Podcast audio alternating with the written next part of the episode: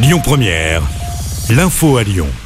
Bonsoir à toutes et à tous. Dans l'actualité, les usagers de la SNCF dont les trains ont été supprimés pour ce week-end de Noël seront remboursés à 200%. Une annonce de Christophe Paniché, PDG de SNCF Voyageurs. Il ajoute que les échanges de billets sont gratuits. Pour rappel, un mouvement de grève des contrôleurs va perturber le trafic ce week-end et celui du Nouvel An. Des vendredis, comptez 2 TGV sur 3 en circulation et 3 Ouigo sur 4. Hommage demain à Vaux-en-Velin. Une marche blanche est organisée moins d'une semaine après l'incendie d'un immeuble qui a coûté la vie à 10 personnes, dont 4 enfants. Le rendez-vous est donné demain à 10h devant la mairie. Le cortège se rendra ensuite dans le quartier du Mas du Taureau sur les lieux de l'incendie. Hier, la maire de Vaux-en-Velin a été reçue par la première ministre à Matignon. Elle a demandé des renforts de police dans sa commune. Du côté de l'enquête, aucune thèse n'est écartée.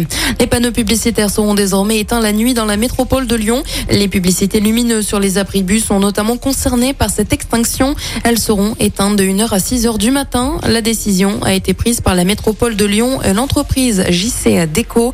Une loi interdira les publicités lumineuses la nuit à partir du 1er juin 2023. Cette extinction concerne près de 2240 mobiliers urbains publicitaires, 1600 abris voyageurs et 640 panneaux d'information dans la métropole de Lyon. Dans l'actualité également, Éric Ciotti a rendez-vous avec Elisabeth Borne aujourd'hui. Le nouveau patron des Républicains doit notamment clarifier la position de la droite sur la question de la réforme des retraites.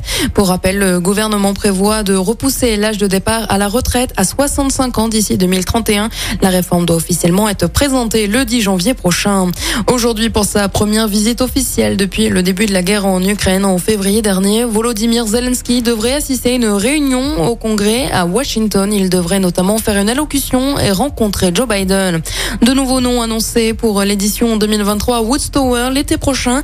Une édition prévue du 23 au 27 août au Grand Parc de Miribel-Jonage. Le rappeur belge Damso rejoint notamment la programmation. La billetterie est déjà ouverte. Toutes les informations sont à retrouver sur notre site internet et notre application. Écoutez votre radio Lyon Première en direct sur l'application Lyon Première, lyonpremière.fr et bien sûr à Lyon sur 90.2 FM et en DAB+. Lyon Première